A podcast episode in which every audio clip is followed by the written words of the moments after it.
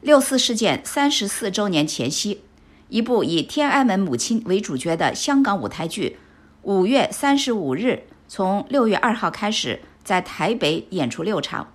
台湾主演剧团创办人钟博渊说：“这个剧目反映的是中共如何在过去三十四年中抹灭和洗白有关六四的记忆。”下面请听美国之音特约记者文东发自台北的报道。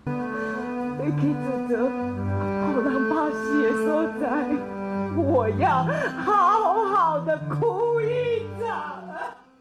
香港舞台剧五月三十五日描写的是天安门母亲的真实故事。剧中主角年迈的老妇人小林，在得知自己罹患绝症将不久人世后，下定决心要为自己做最后一件事。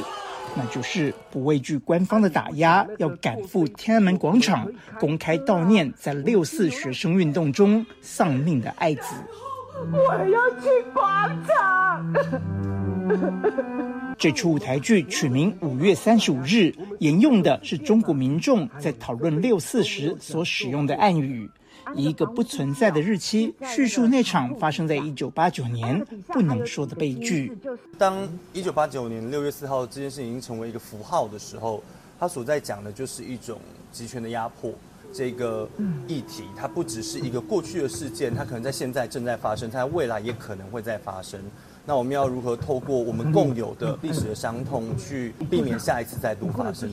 五月三十五日，这出剧最早由香港团体六四舞台于二零一九年在香港公演，当时场场叫好叫座，也获得多项讲座肯定。